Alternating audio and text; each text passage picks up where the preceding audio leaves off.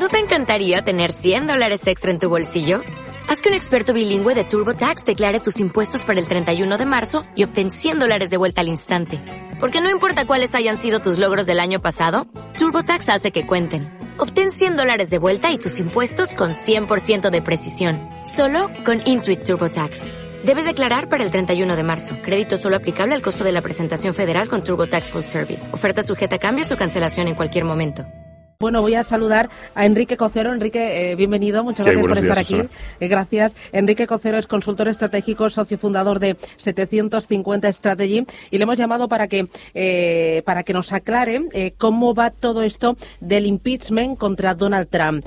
hoy está agendado el voto, ¿no? Es hoy y mañana. Hoy no se vota. Bueno, hoy está agendado el voto básicamente lo que va a ocurrir es que hoy se agenda el voto. Cuando en el Congreso de Estados Unidos se agenda el voto, lo que se quiere decir es hoy empezamos el proceso para que termine en una votación. Eso, eso implica un debate, eso implica que los congresistas y los, bueno, los congresistas y las congresistas eh, hagan lo que se llama tomar el suelo y puedan hablar de lo que, de lo que ellos esperan, de los que ellos quieren hablar. Se espera que haya mucha participación por parte de los congresistas de distritos fuertemente demócratas y fuertemente republicanos para defender cada uno de ellos los motivos por los cuales eh, Donald Trump debería no debería ser eh, sometido al impeachment y una vez que hayan terminado todos esos discursos es cuando se vota. O sea, puede ocurrir hoy o puede ocurrir mañana.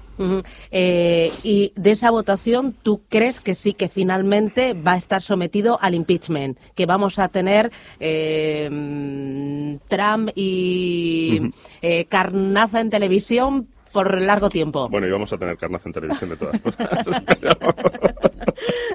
pero... el tema es que ahora mismo tenemos que contar con que, si no recuerdo mal, son 197 eh, congresistas republicanos y son unos 230 y no me acuerdo cuántos ahora mismo demócratas con lo cual la mayoría demócrata está hecha. Hay que tener en cuenta que el impeachment es algo que añade, peso ya a lo que ya sabíamos del, panorama político americano y es que hay una polarización muy fuerte.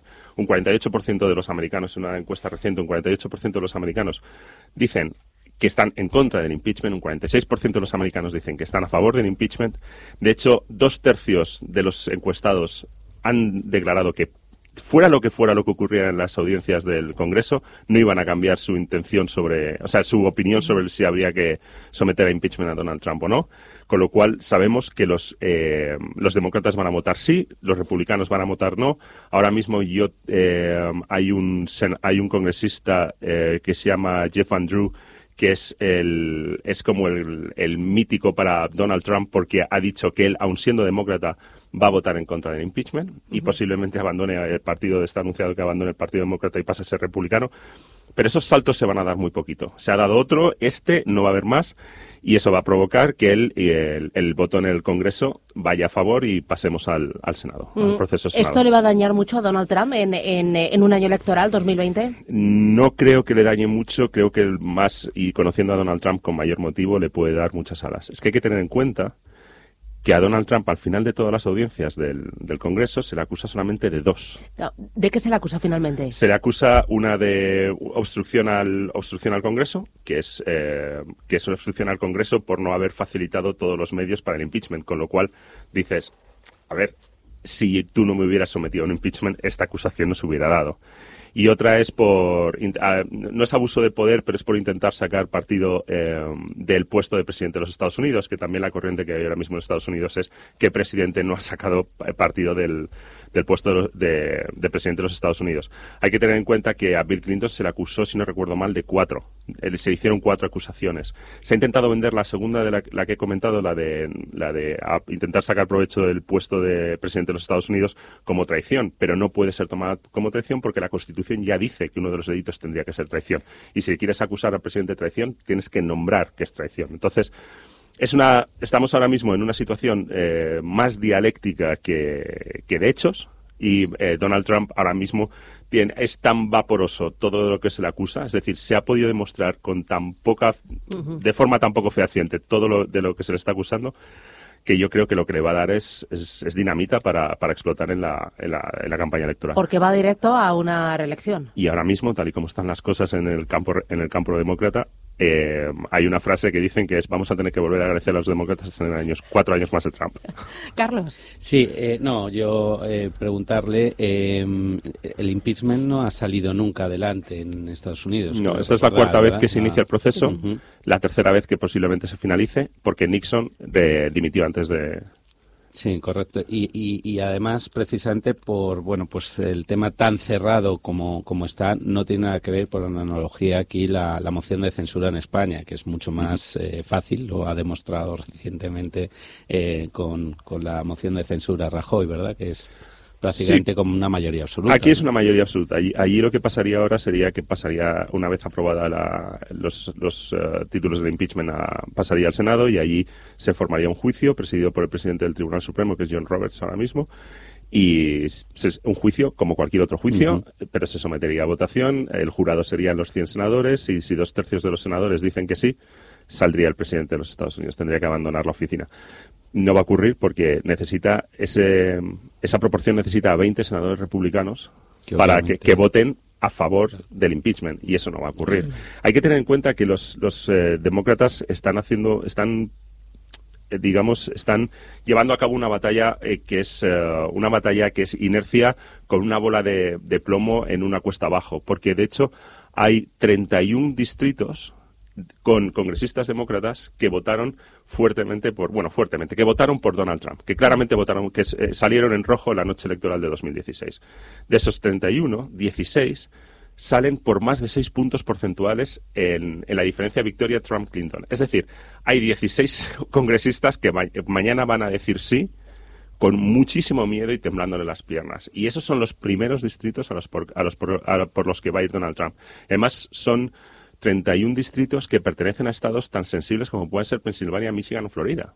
quiero decir que son esos estados que siempre hemos llamado swing states, que son los que siempre tienes que ir a buscar de inicio, porque ahora están buscando Iowa, New Hampshire, pero Iowa y New Hampshire al final en la, elección pintan poco o suman poco. Pero esos estados que sí se pueden llamar swing states, que puedan ser Ohio, Pensilvania, Florida, Michigan, eh, son los estados en los que realmente te da la victoria. No podemos olvidar que Donald Trump ganó en 2016 con 3 millones de votos menos que Hillary Clinton. 4 millones de votos menos solamente en California, pero ya si California lo das por olvidado te tienes que centrar en otros en otros estados. Y esos son los estados que más, más van a doler. Claro, me, hablabas de la popularidad de Donald Trump. Eh, ¿Era el dato que me dabas? ¿Del 48% que la aprueba o qué? No, el 48% de los americanos eh, piensan que no es correcto o piensan que no es necesario un impeachment. Claro, ¿y cómo es la popularidad de Donald Trump ahora tras eh, 42%. todo 42%? 42% de los americanos aprueban su trabajo. Es un número muy bajito. ¿eh? Sí, es bajito. Sí, es bajito. Normalmente tiene, tiene, que tender a estar... todo lo que ha dicho, menos el muro, pero el resto lo está cumpliendo. Está cumpliendo con unas formas... Y lo del muro, y lo del muro de aquella manera, ¿eh? porque el muro lo, lo, que ha conseguido, a lo mejor no lo ha construido con hormigón, pero se lo ha llevado a la frontera de Panamá. Ahora mismo ha llegado a un acuerdo comercial, bueno, ahora mismo, llegó hace unos meses a un acuerdo comercial con México y México lo que ha hecho ha sido poner la frontera por debajo, al sur de, al sur de su propio país. Con lo cual, eh, los americanos ya, o sea, quiero decir, los estados fronterizos que puedan ser Arizona, Texas, etcétera, etcétera, New Mexico y tal y cual, ya no están tan, ya no están tan ardientes con ese trabajo, eh, con ese con ese tema.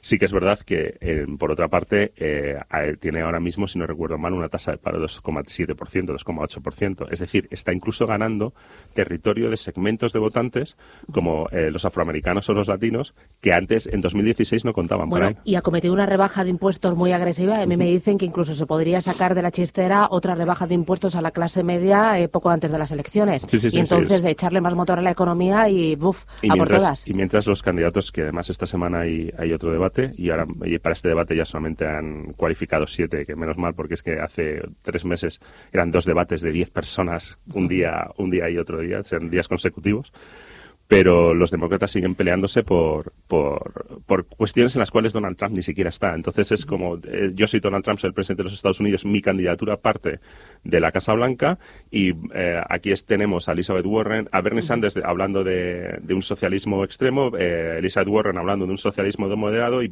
Gitch, que es un eh, demócrata moderado que no es precisamente quien ahora mismo esté recaudando más fondos. No va mal, pero no está recaudando más bueno, fondos. Bueno, tienes a tu lado a Manuel Romera. Manuel, ¿qué tal? Muy buenos días. Buenos días. me levanta la mano porque también te quería no, preguntar me preguntarle cómo ve eh, la presión de Trump sobre, sobre Powell, sobre la Reserva Federal Norteamericana y sobre la posibilidad de que vuelvan a bajar los tipos de interés, además de la política fiscal. Es decir, si tienes alguna de alguna manera, ¿qué captas tú del ambiente ¿no? del impeachment con respecto a, la política fiscal norteamericana y a lo que decía Susana, ¿no?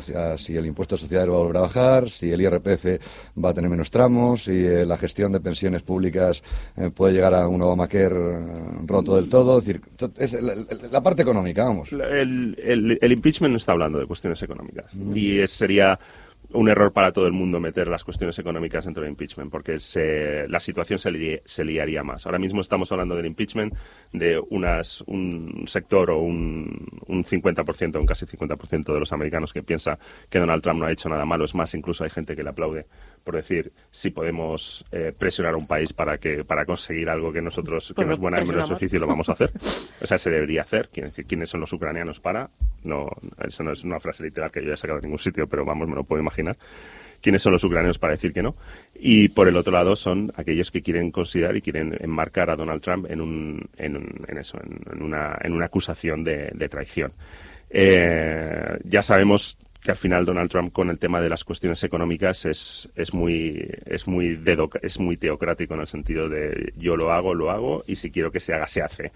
Y, las cuestiones que pueda estar teniendo con la Reserva Federal o las cuestiones de, más negociación están muy por debajo del radar. No se están no se están ni siquiera no se están ni siquiera sacando mucho a la luz y lo que se saca a la luz queda ahora mismo tapado por impeachment. Esta es la semana del impeachment. Y no va a haber y hasta que esto no termine que termina en 2020 con el tema del Senado puede explotar esa vía de comunicación todo lo que quiera. Eh, para terminar, Enrique, que ya tenemos poquito tiempo. Eh, hoy escribes en el diario Expansión una tribuna hablando de política aquí en España. Eh, tu apuesta es gobierno PSOE-Podemos con la abstención de Esquerra Republicana. ¿Cuánto tiempo le das a ese gobierno?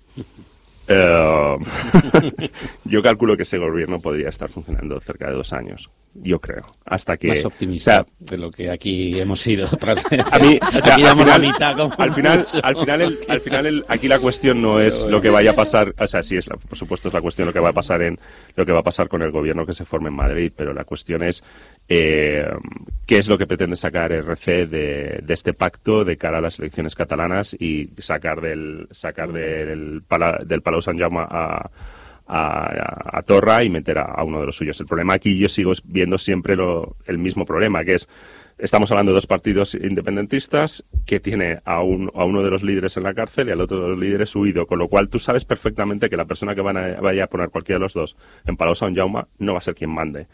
Entonces, al final, lo que RC yo creo que lo que quiere es eh, contar con el PSC para poder intentar sacar a Junts per Cat del, del, gobierno de, Cataluña y una vez que eso haya ocurrido tendremos que estar con un ojo mirando a Cataluña, con otro ojo mirando a Madrid, viendo cómo esas dos fuerzas se puedan equilibrar.